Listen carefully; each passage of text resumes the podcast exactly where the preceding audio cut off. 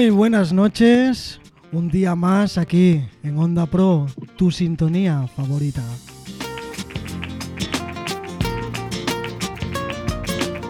Hoy, como no, tenemos una entrevista muy especial, como todas las que hacemos.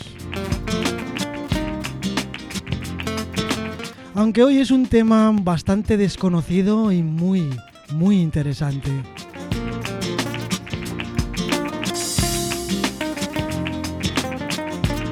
Y es que tenemos la suerte y el placer de que nos acompaña María Fuente. Vamos a hablar de musicoterapia, ¿qué os parece?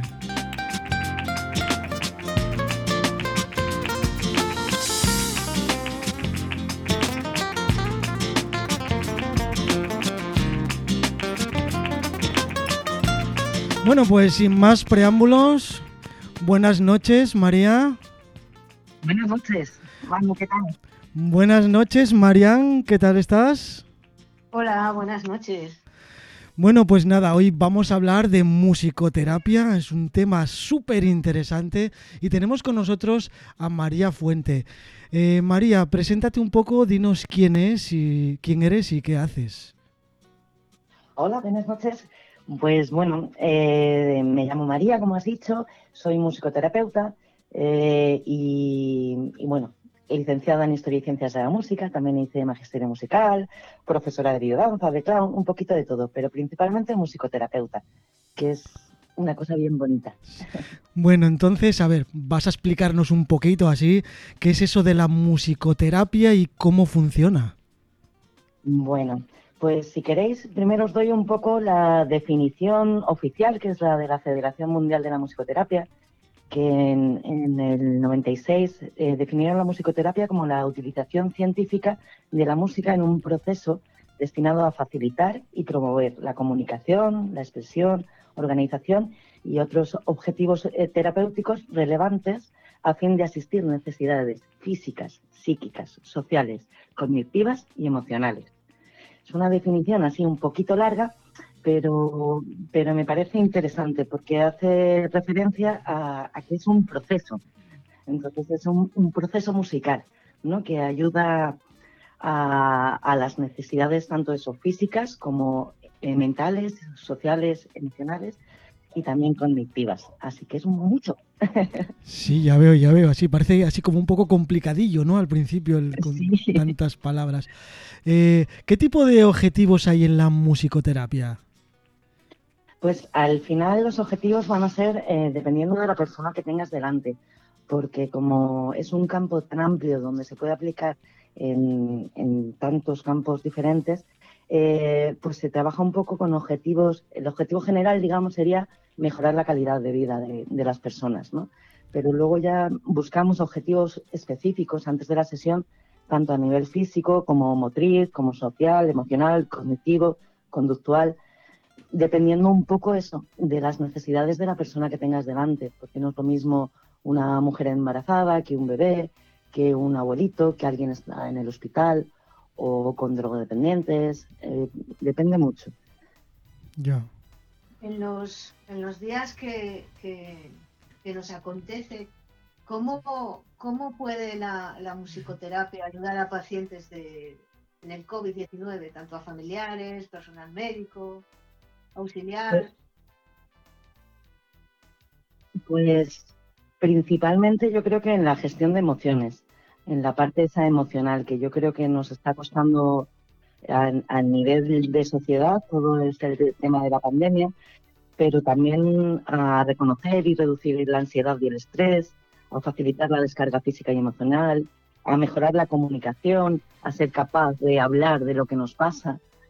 Eh, y luego ya, en el caso de pacientes de COVID, entraríamos ya un poco más en lo que es la musicoterapia hospitalaria y ahí podría desde disminuir el dolor, mejorar la respiración, eh, aumentar la oxigenación en sangre, diferente tipo de, objetivos específicos que necesitaría cada uno de los pacientes. Habría que ver, ¿no? Qué es lo que necesita cada uno. Pero en general, sobre todo la gestión de emociones. Reducir el estrés, la ansiedad. ¿Qué es la musicoterapia prenatal?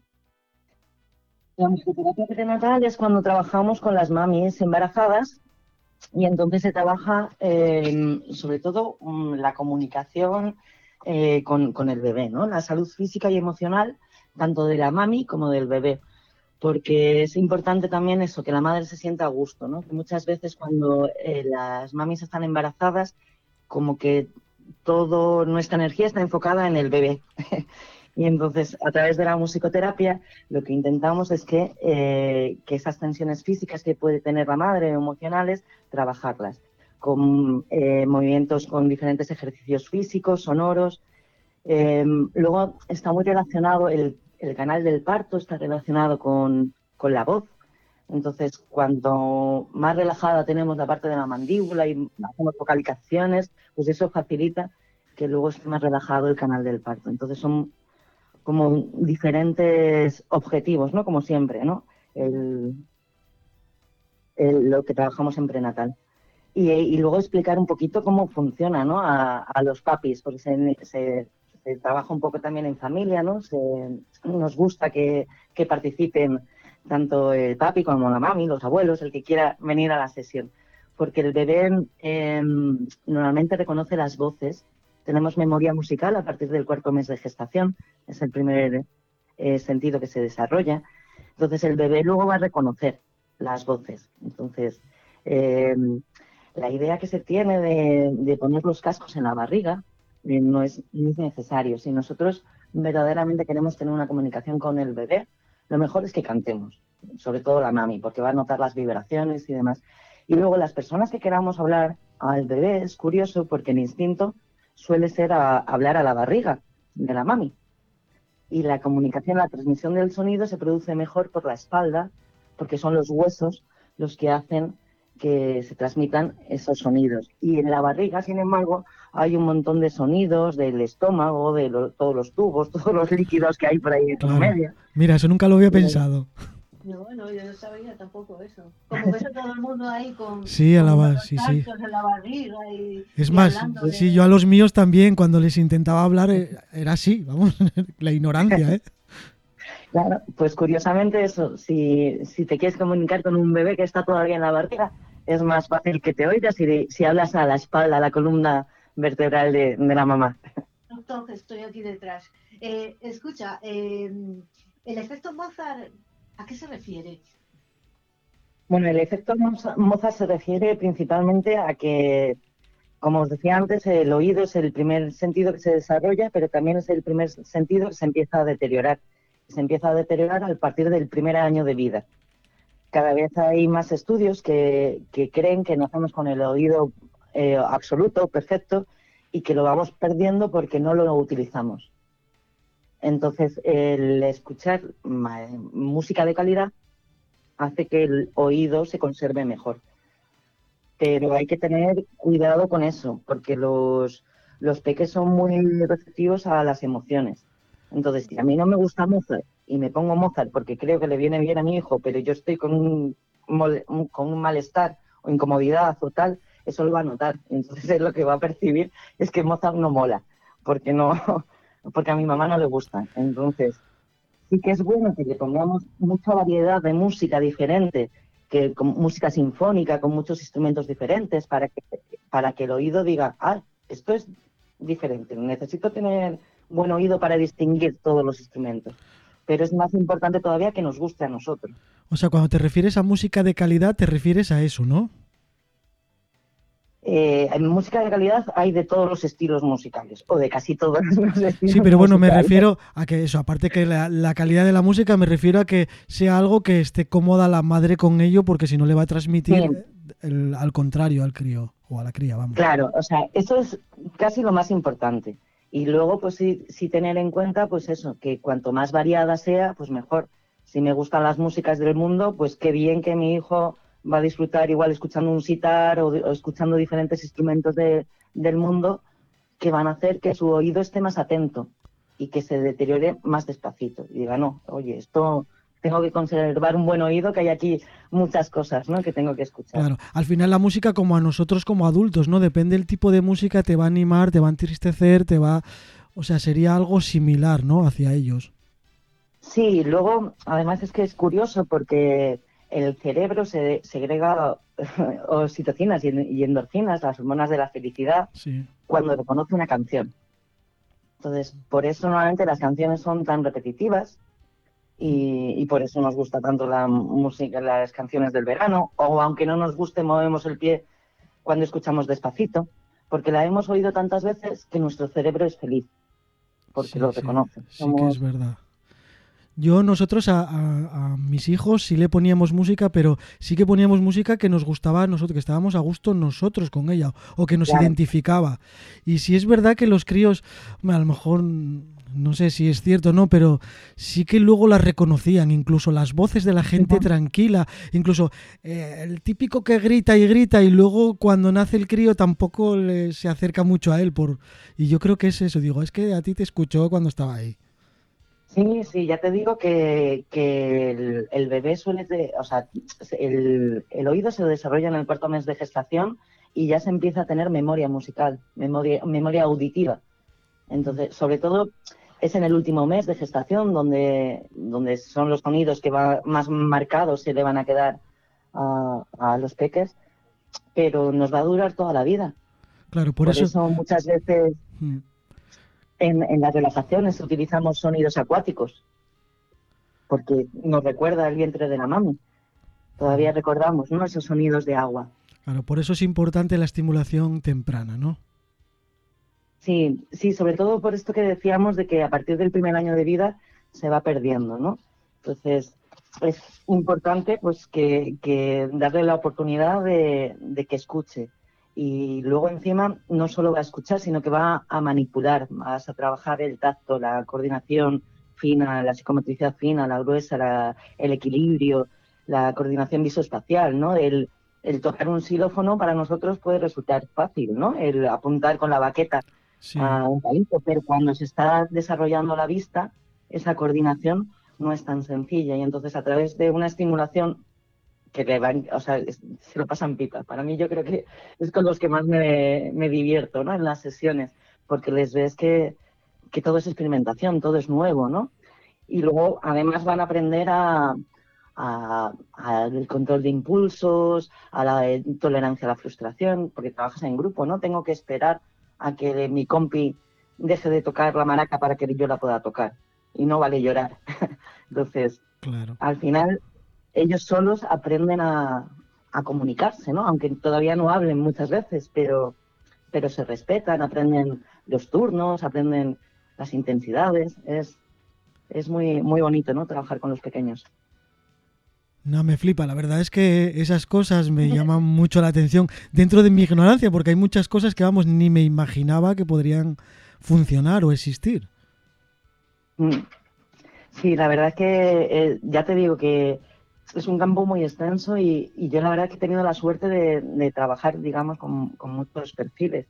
Pero con, los peques es que yo creo que son mi debilidad. Los peques y los abuelos son con, los que mejor me lo pasan. Sí, bueno, yo no digo nada porque, porque a mí me pasa exactamente lo mismo.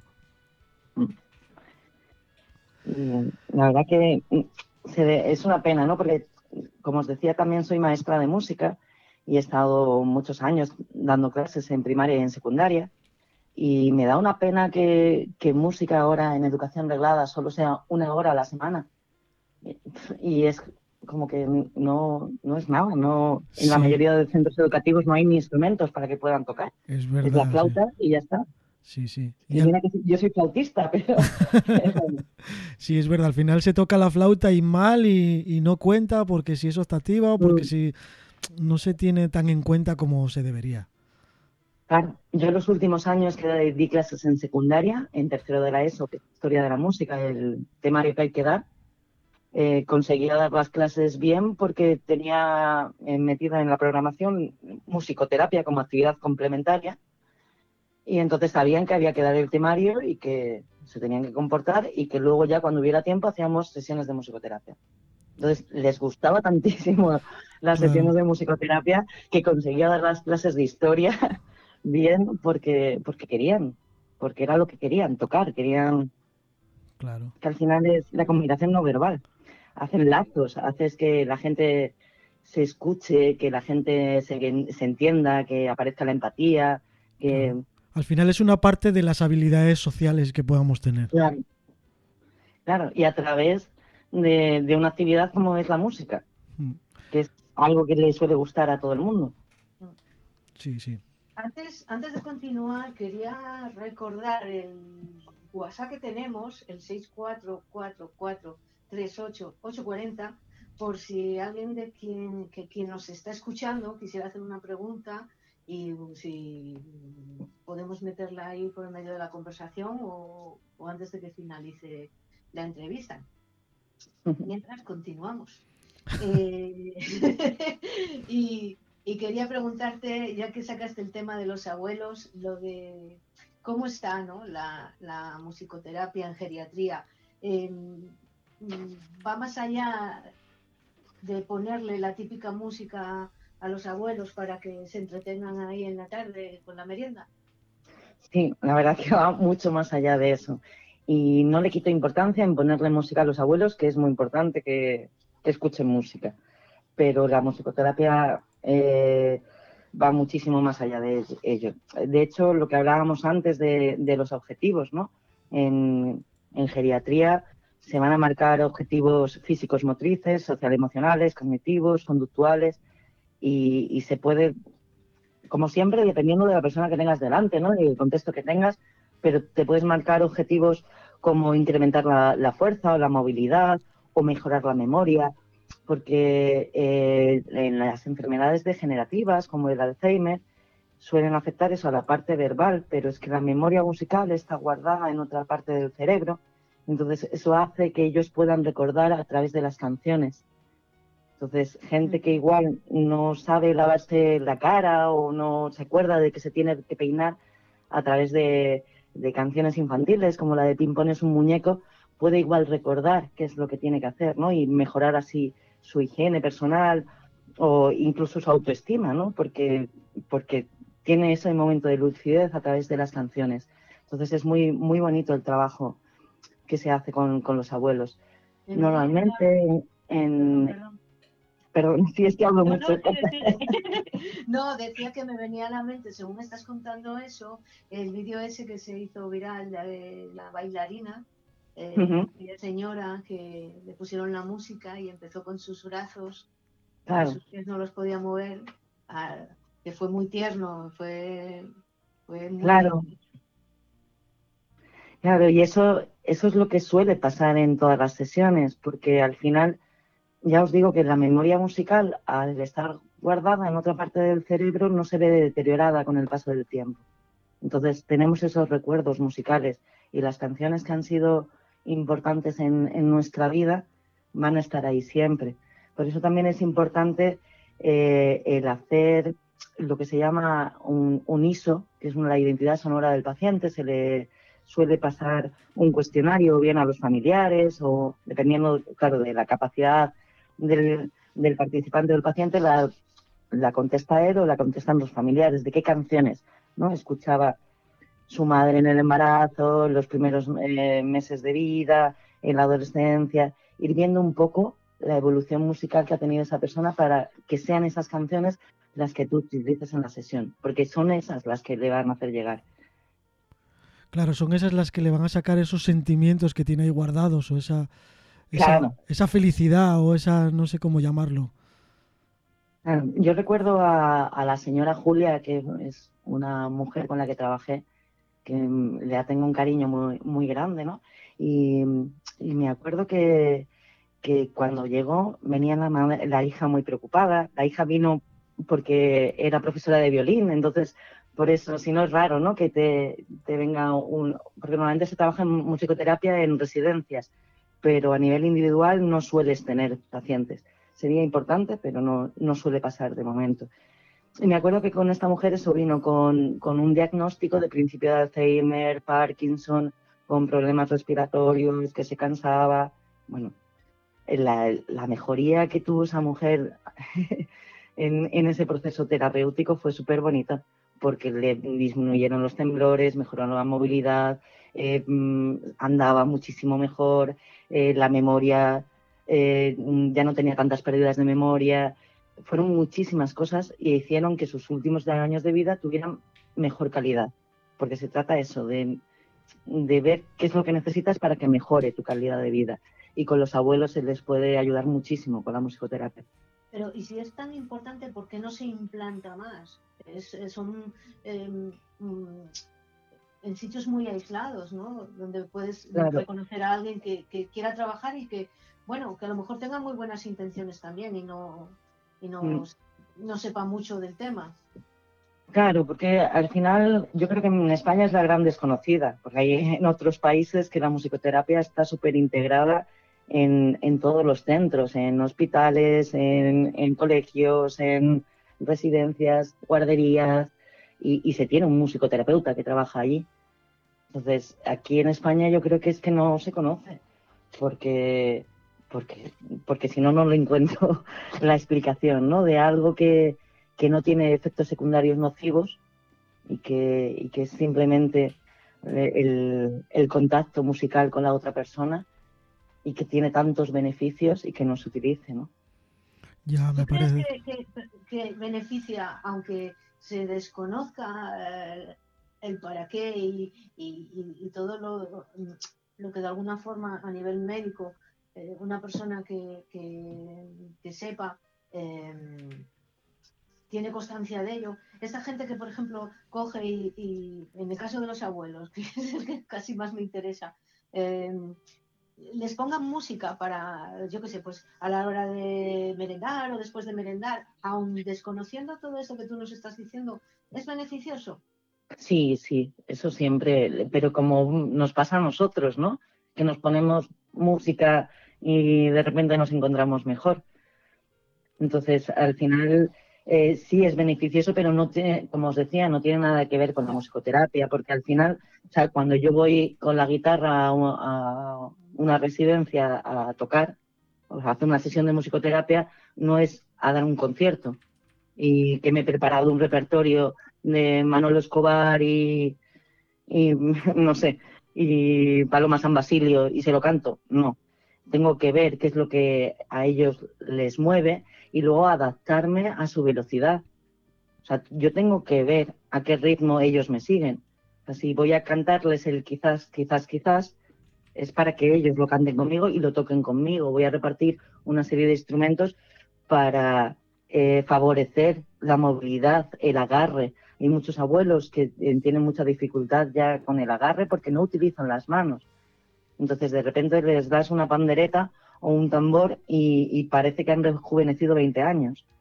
yo he visto a, ancianos levantándose de la silla para ponerse a bailar, pero porque les, estás acompañando a la velocidad y el tempo y la intensidad que ellos necesitan en ese momento. Claro, Con lo cual eso cada paciente, grabada no lo tiene. Claro, cada paciente es totalmente diferente. Hay que analizar eso primero y luego pues actuar en consecuencia. Sí, y luego asumir, yo siempre lo digo, yo siempre tengo preparada mi esquema de sesión y jamás creo que, la he hecho completa, porque al final te tienes que adaptar a las necesidades de ese momento. Entonces tienes que estar como con mil ojos viendo qué es lo que se necesita en ese momento. Claro, casi un nivel de improvisación y experiencia que siempre es diferente. Claro, porque estás para acompañar al otro, estás para, para cubrir sus necesidades. Entonces, igual ves que necesita una descarga física y emocional y necesita aporrear un tambor, pues, pues vas a hacer, pues igual mm, me voy a poner a tocar el tambor al lado suyo para que él vea que lo puede hacer, ¿no? Y descargue ahí igual una rabia que tiene o un malestar o y después de aporrear un tambor te vas a encontrar mucho mejor siempre. sí, sí, claro, claro. Bueno, pues eh, el trabajo de la musicoterapia hospitalaria ya vemos que, es muy amplia. Eh, cuéntanos un poco eh, cuáles son tus objetivos y cuál fue tu experiencia en el Hospital Monte Sinaí en Nueva York. pues igual un poco mis objetivos es, hacer lo que hacía en el Monte Sinaí.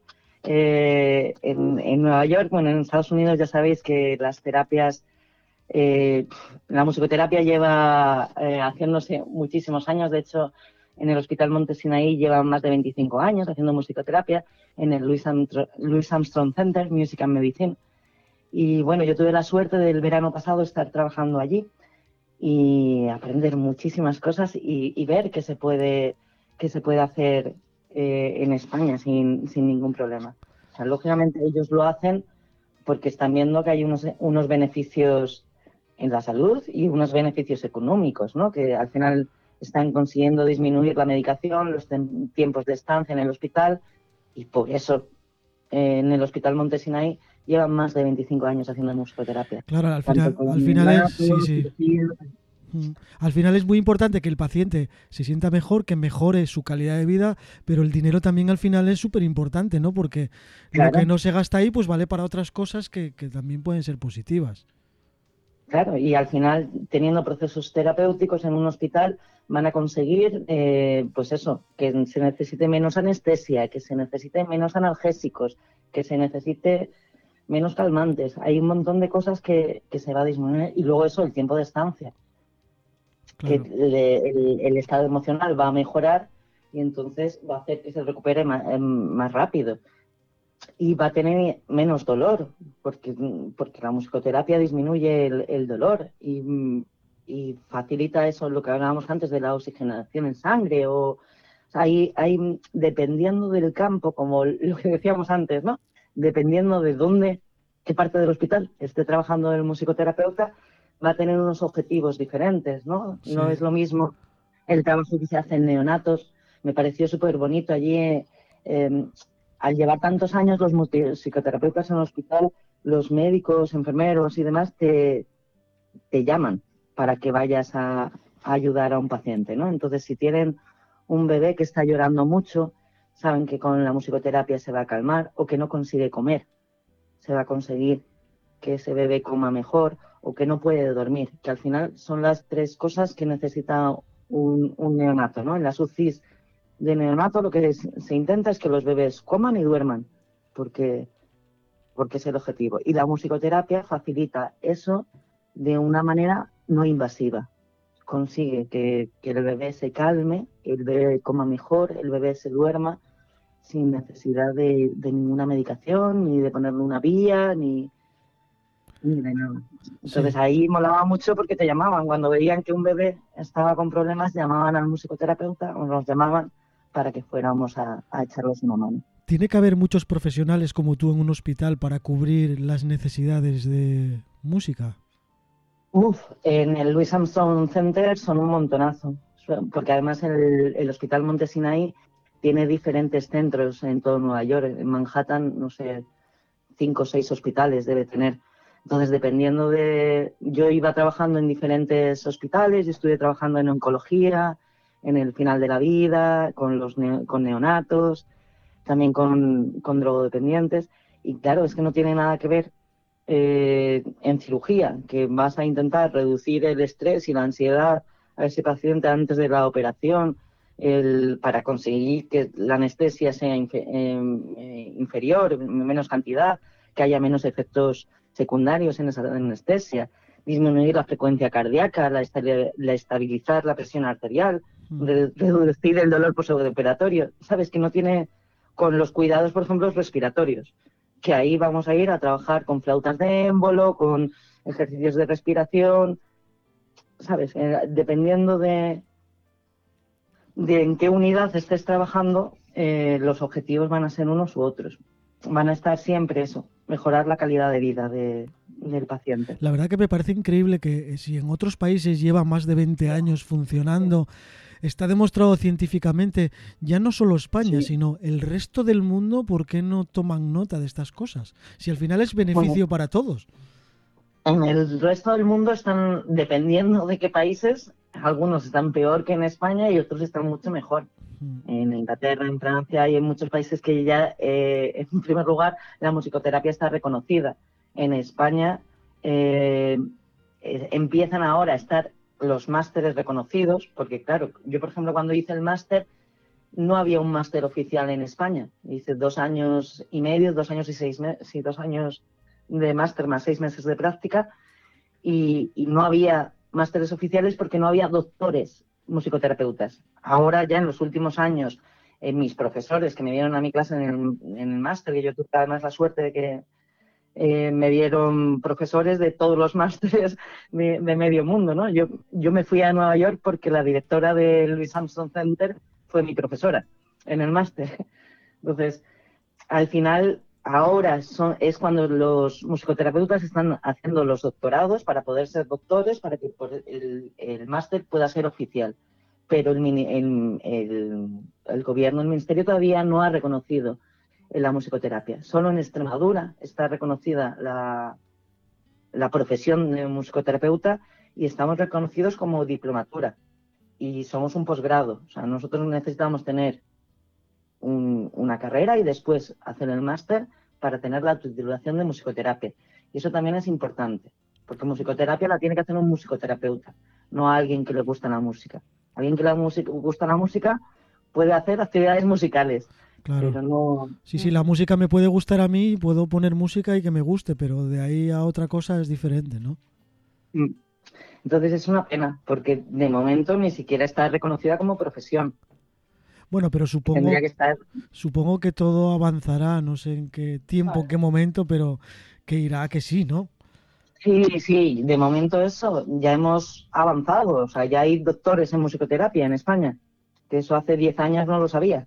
Y con toda la experiencia que tienes en, Estados Unidos, cuando vienes aquí a España y lo cuentas a los profesionales, a los médicos, ¿qué te dicen? ¿Lo ignoran? ¿Te dicen si vale o...?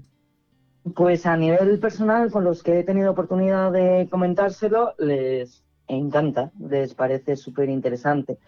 Pero a la hora de la verdad, yo he presentado mi propuesta al Colegio de Médicos de Asturias y no he recibido ninguna respuesta.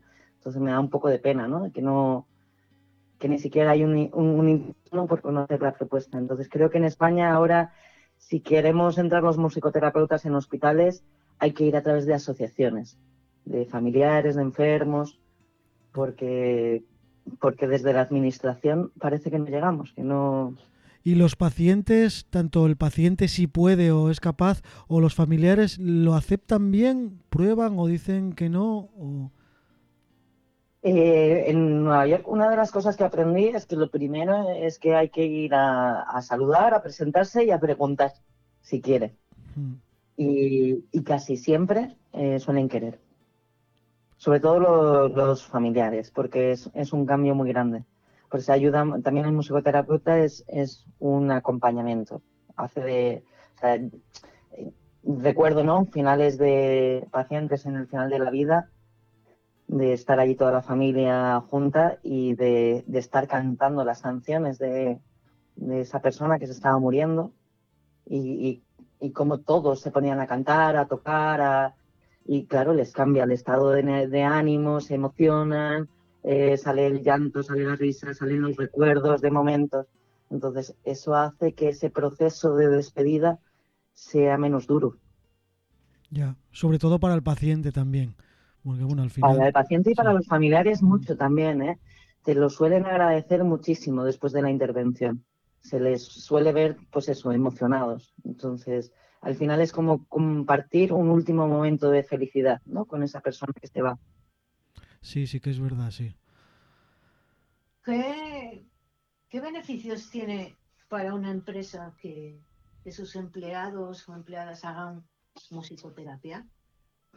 Pues eh, eh, para la empresa principalmente la productividad. Va a mejorar la productividad porque va a mejorar la comunicación, va a mejorar eh, porque va, a mejorar las relaciones grupales, ¿no?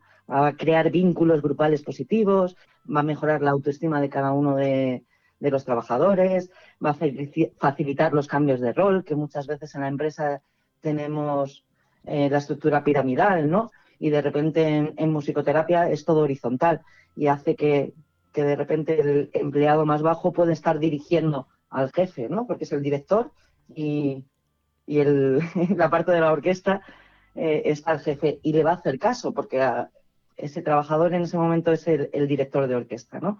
Entonces, son muchos los beneficios porque previene y reduce el estrés y la ansiedad, mejora el estado de ánimo, eh, y todo eso pues al final se va a ver reflejado en la empresa es que va a tener mejor productividad.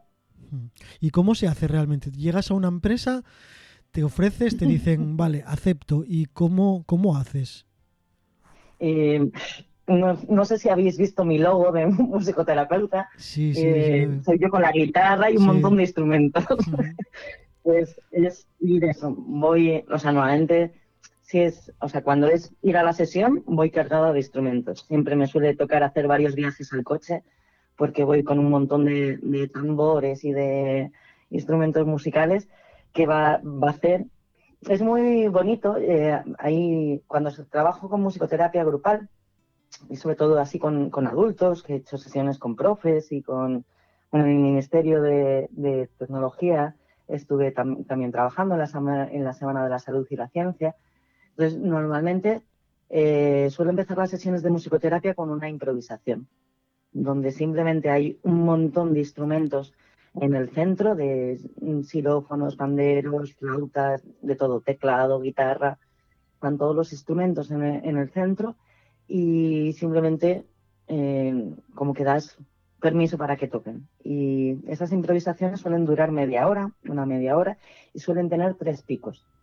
Entonces, normalmente, primero aparece el caos, porque porque la gente está experimentando con los instrumentos y no son es gente que no es músico, entonces está ahí haciendo, viendo cómo suenan los instrumentos, entonces se produce un caos.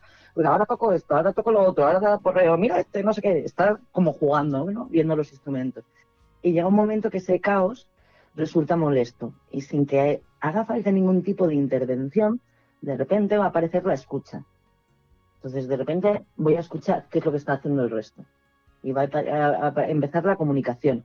Voy a imitar, voy a seguir el pulso que está marcando el del tambor. Y si me hace piripiripim, yo le voy a contestar piripiripam. Entonces va a aparecer esa comunicación sin necesidad de, que pase nada más que dar la libertad de que la gente toque. Entonces, eso ya va a hacer que el grupo esté mucho más, mejor cohesionado, que haya muchísima mejor comunicación y que después de eso puedas hacer muchas más cosas. Pues ya, ya se han descargado, ¿no? Ya se han relajado, ya, mm. ya ha sonado mal, porque muchas veces se tiene el miedo de hacerlo mal. Es que yo no sé música, yo no sé tocar, ¿cómo voy a tocar? Bueno, como ya ha habido un caos, ya de todo lo demás va a ser a mejorar. Y, y es, es muy bonito, ¿no? Ver cómo se va produciendo y que siempre pasa. Tarde más o menos, siempre va a pasar. Primero el caos y luego de repente aparece la escucha y la comunicación. Claro, me parece increíble, la verdad, es impresionante. Y los beneficios que eso supone a un grupo son muchísimos. Porque después de haber tenido ese caos, esa escucha y esa comunicación, cuando te veas por el pasillo que vas a la máquina del café, vas a sonreír a esa persona con la que has estado Claro, cierto. Jugando como un niño. Sí, ¿y eso qué se hace? ¿En, ¿A mitad de horario? ¿Después? ¿Antes? Eh, eh, hay pocas empresas. En Madrid hay más empresas que tengan y suelen estar dentro del horario laboral. Eh, en el Monte Sianaí, por ejemplo, lo hacíamos a última hora de la tarde para cuando salían, porque trabajamos también con, con médicos y personal.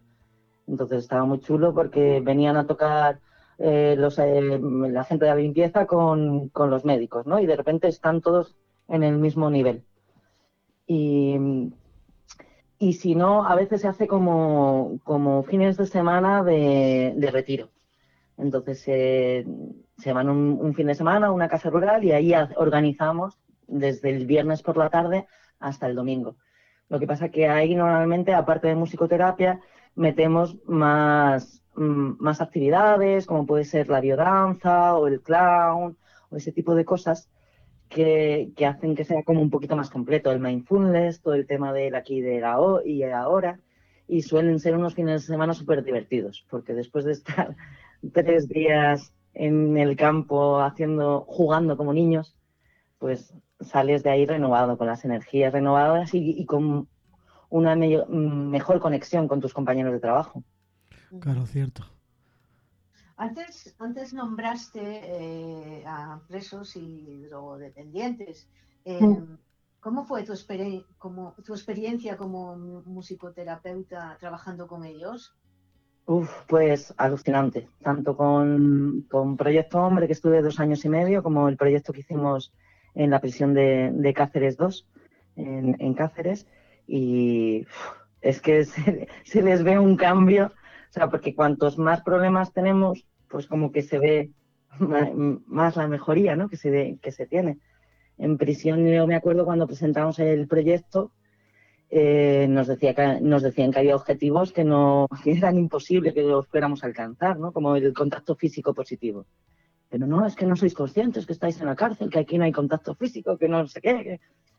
Y me acuerdo que al mes, mes y medio de estar allí en musicoterapia haciendo las sesiones, ya salían, salían como salen mis peques de primaria al patio, jugando, golpe, tocándose, ¿no? empujándose como niños, ¿no? De, habíamos superado el contacto físico positivo sin ningún problema. Eh, los participantes de musicoterapia en la cárcel ya se tocaban, ¿no? Sin, sin miedo, sin preocupación. Habían perdido esa coraza de tipo duro que tienen que tener normalmente, de yo aquí no muestro mis emociones, no muestro.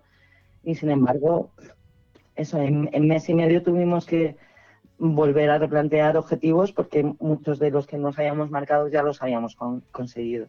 Y fue muy bonito además, eh, como no podíamos, no están permitidas la grabación de imágenes en, prisión, lo que hicimos con ellos fue, fue un, un diario.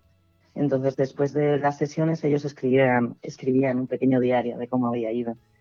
Y claro, te encuentras frases como me he sentido libre como una mariposa o, cosas así que dices, ostras, que una persona que lleve cinco años encerrada en un centro hoy se haya sentido bien, ¿no?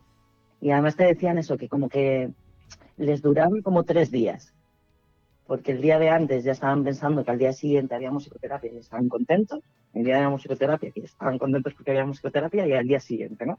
Como que querían dos días a la semana para que, para que ese bienestar les durara todo, toda la semana. Y la verdad que fue, fue muy, muy bonito. y luego con drogodependientes, fue también una pasada porque fueron dos años y medio y al principio empecé solo con usuarios de Proyecto Hombre, pero luego los propios familiares me pidieron que, hiciera musicoterapia con ellos. Entonces eh, hacíamos algunas sesiones por separado, familiares por un lado y usuarios por otro, y luego había sesiones que hacíamos conjuntos. Y, y volver a ver cómo un padre y un hijo eh, se tocan, juegan, ríen, bailan, cantan y que luego en la verbalización, porque con adultos se suele hacer verbalización al finalizar la sesión, que te digan ¿no? que, llevaban años sin tocar a su hijo, sin reírse con su hijo, ver cómo esos lazos que, por culpa de las drogas y esas situaciones complicadas se han roto, se empiezan a volver a, unir, ¿no? Entonces, es, es emocionante el, ver eso, ¿no? Que te, y que te lo verbalicen, ¿no? Y que sean conscientes de cómo está habiendo cambios en su vida, ¿no? Que cómo se están perdonando, cómo... Y es muy bonito. Ya, y, ahora con, esto del COVID eh, estará un poco limitado todo esto, ¿no? ¿Cómo, cómo funciona ahora? Claro, ahora, eh, bueno, las sesiones, bueno, tenía varias sesiones programadas, por ejemplo, en la Universidad Laboral eh, para el año pasado que se han eh, pospuesto para este año, todavía no, no sé fechas, porque claro, el tema de los grupos está complicado. Ahora estoy haciendo sesiones individuales y también sesiones online. Porque se puede trabajar. O sea, no es lo mismo, desde luego, que siempre es mejor de manera presencial, pero también se puede se puede trabajar de manera online, porque al final ahora las nuevas tecnologías nos, nos permiten. Lo que pasa que es eso, que suelen ser sesiones individuales, porque ya sesiones de grupo online ya están más enfocadas a, el mindfulness, la relajación, el reducir el estrés, la ansiedad, pero pero no como sesión de grupo de musicoterapia. Y luego lo que sí que sigo haciendo es trabajando con, con peques, con autismo y demás sesiones individuales. Las sesiones individuales no hay problema, porque se higienizan todos los instrumentos y, y, ahí no, no hay problema de continuar con ellas. El problema es el, el, trabajar la musicoterapia en grupo. Eso ahí sí que es más complicado, sobre todo con peques, porque, porque no puedes hacer que decirle a un niño pequeño que no puede coger el instrumento que tiene su compañero cuando lo deje. No, no, tendría sentido, ¿no? Que, entonces, ahora de momento con peques en grupo no se puede. Sesiones individuales sí, ya te digo que como está todo el, material se higieniza antes y después de las sesiones, ahí no, no hay ningún problema.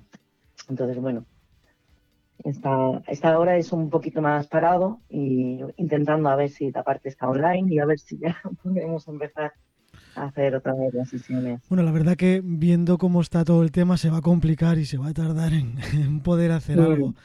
Pero bueno, siempre que se pueda hacer online me parece también muy, pero muy interesante.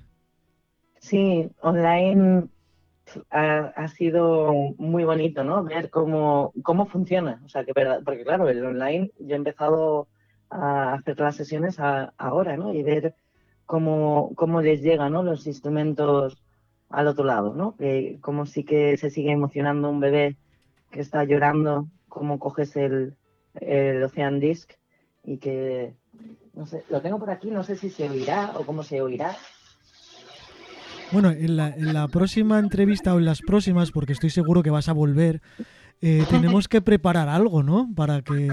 Sí, sí, yo eh, lo que estaba pensando es que si tengo la, suerte de volver a, vuestro programa, habría que hacer eh, alguna actividad de musicoterapia, ¿no? El, porque creo que, que, la mejor forma de entender la musicoterapia es hacerla. Sí. No, no, incluso podemos hacerla online, aunque se emita a través de radio, podemos emitirla también a través de vídeo, ¿eh? que, tampoco es tan complicado. Aquí la cosa es que todo el mundo se entere de, esta terapia que, parece impresionante. Claro, porque de, hecho eh, estoy viendo ahora que tengo los cuencos tibetanos por aquí. Está también esa parte, ¿no? De, de hacer terapia de sonorterapia, ¿no? Con los sonidos, que, que es otra parte de, la musicoterapia que no tiene nada que ver con lo que hemos estado haciendo y que yo al final lo mezclo todo y lo, y lo junto y que es súper bonito, desde con embarazadas, con bebés, con adultos, alucinante cómo, cómo nos llegan esos sonidos, esas vibraciones de los cuencos tibetanos, ¿no? Y, y como un bebé se puede quedar totalmente tranquilo y tumbado, que los padres las primeras veces no se lo creen, decir, pero ¿cómo consigues que mi hijo esté, esté quieto, no? que está gustito. te lo contaba yo ayer o antes de ayer, que en hipopresivos, cuando llega el momento de relajación, al final, a veces nos ponen la música con los cuencos tibetanos y es impresionante, esa sensación, increíble. Mm. Yo quería... Sí, yo la verdad que... Ah, perdón. Dime. No, no, dime, Mariana. Yo quería hacerte una pregunta. Es que eh, antes hablabas de, las asociaciones, de la única manera de llegar a los enfermos es a través de las asociaciones. Entonces, em, de esto que estaba pensando, ¿no, te he invitado a ti o a otros compañeros eh, ninguna asociación como las de cáncer o de enfermos crónicos o miles de ellas que hay para que trabajéis eh, codo con codo con esta gente? Hay algunas asociaciones que sí están trabajando ya con musicoterapeutas. Javier Alcántara está en Madrid, Mafre, por ejemplo, paga a los musicoterapeutas de, Gran Canaria para que estén en el hospital.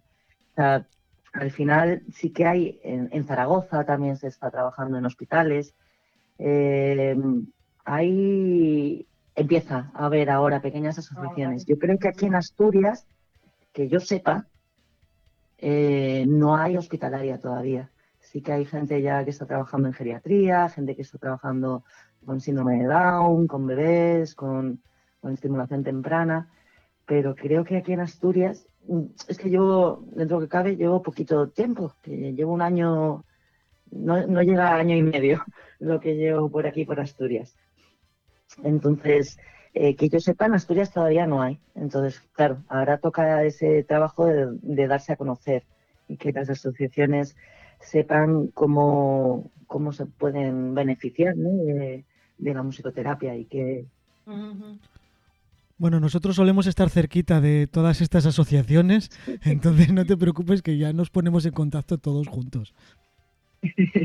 pues yo lo agradezco muchísimo porque, porque la verdad es que creo, creo en la musicoterapia, porque lo, he visto ¿no? con mis ojos, he visto cómo, cómo se mejora, cómo, cómo ayuda. Entonces, al final me da un poco de rabia, ¿no? Que haya gente que, igual eh, no esté recibiendo musicoterapia porque ni siquiera la conoce. No, no sabe que existe, ¿no? Desde mi punto de vista, vamos. No, yo vamos, eh, no es que no, si la palabra sí la conoces, y a mí sí me sonaba porque, bueno, me gusta leer mucho y ver muchas cosas y saber así de todo un poco, pero no tenía ni la más mínima idea de todo esto que nos estás contando, de verdad. Ni idea.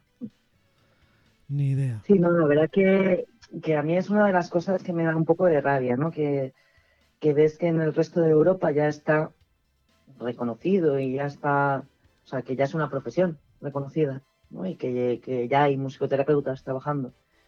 Y, sin embargo aquí parece que todavía nos cuesta y eso que llevamos muchísimos años, o sea que esto no es de hace dos días. Hay, en España se lleva trabajando músico, de la musicoterapia desde los años 80. Entonces, al final, ¿qué pasa? Que no hemos conseguido que, que nos oigan. También es, es, todo un proceso, ¿no? Ya os digo que es que hasta hace 10 años no había doctores de música de musicoterapia. El martes, el martes, sí. El, el ya se me, ya se me fue la, el, ¿ves? El máster. no me salía la palabra. ¿El máster dónde lo hacéis? Eh, ¿Aquí en España o tenéis que hacerlo fuera? Eh, yo hice el máster en, Cáceres. Hay varios másteres en, en España muy buenos. Eh, cuando yo hice el máster, el único que tenía titulación oficial era el de Bilbao, pero porque lo tenía reconocido la Universidad de Dinamarca o de no sé dónde. O sea, no era un, máster español oficial, sino que era un máster europeo oficial. Y ahora mismo eh, Madrid y Barcelona, que ya esos, porque yo lo, lo hice en Cáceres, pero venían los profes del resto de los másteres, de Barcelona, de Bilbao, de, de, Cáceres, vinieron de Inglaterra, de Estados Unidos. Eh, estuvo muy, muy completo, ¿no? Y tuvimos la oportunidad de ver los, los cinco modelos o métodos de musicoterapia que, hay. Eh, pero ahora es Madrid, Barcelona y Bilbao, digamos, donde están los másteres más, más importantes, ¿no? Aquí en, Madrid. Cada uno enfocado a una cosa diferente.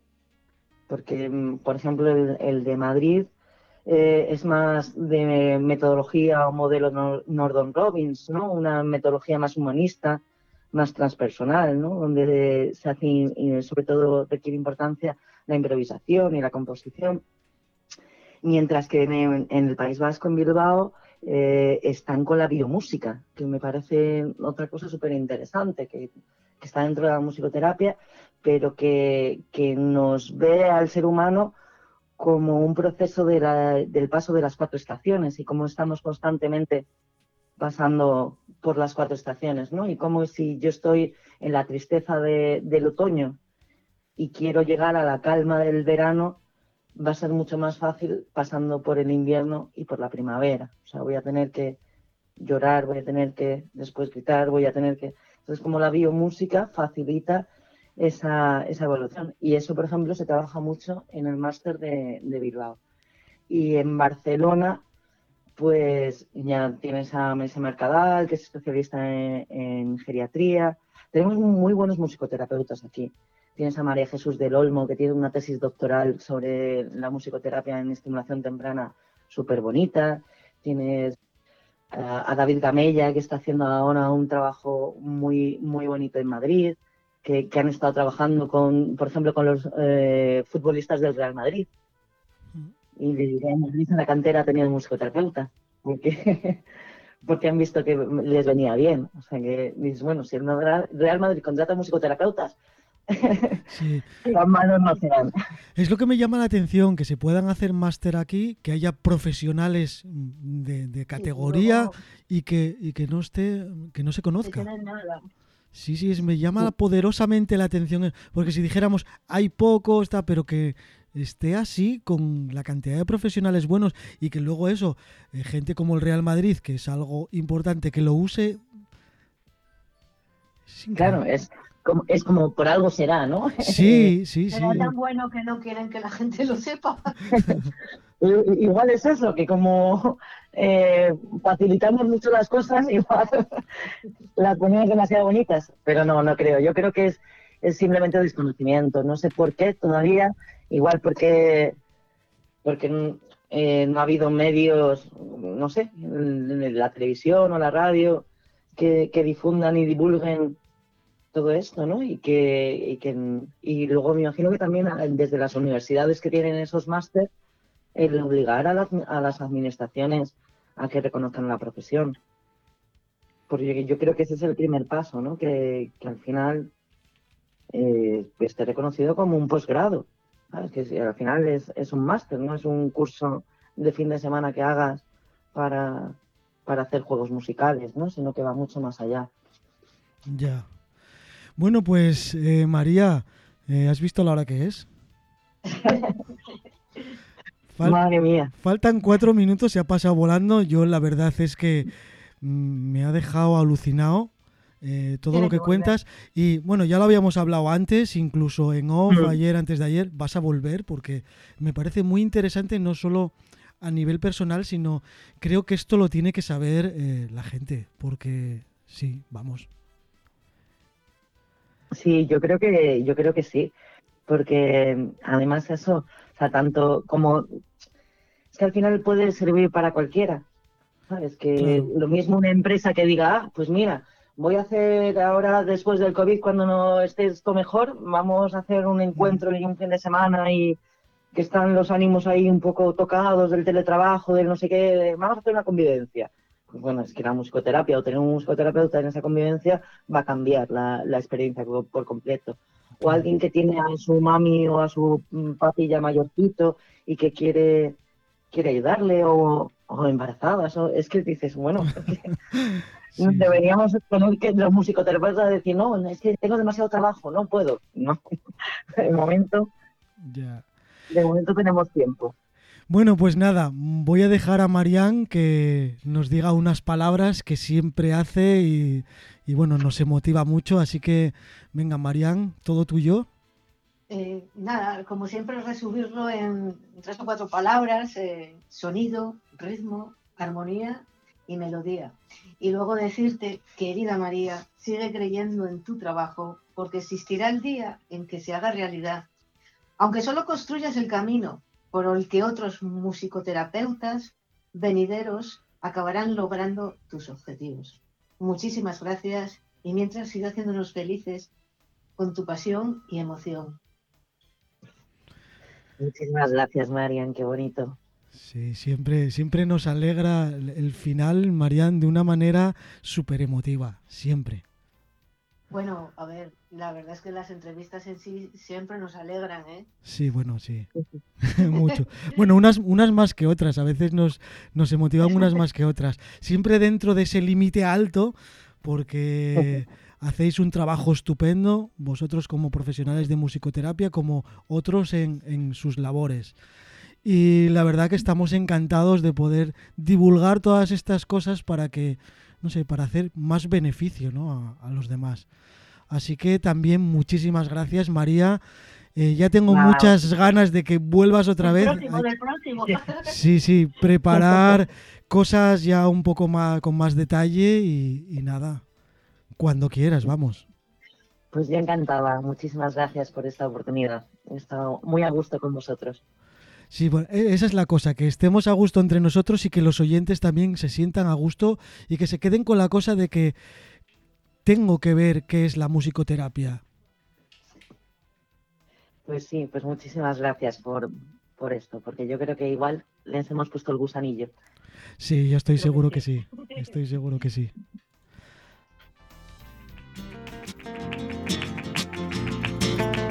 Bueno, pues nada, ha llegado el final de este gran programa, gran emotivo programa, en el que hemos descubierto muchísimas cosas que no sabíamos. Hemos tenido a una gran profesional, María Fuente. Que bueno, ya por lo que hablamos estoy seguro de que volverá con nosotros. Para divulgar y hacernos ver todas esas cosas tan bonitas que hace la musicoterapia.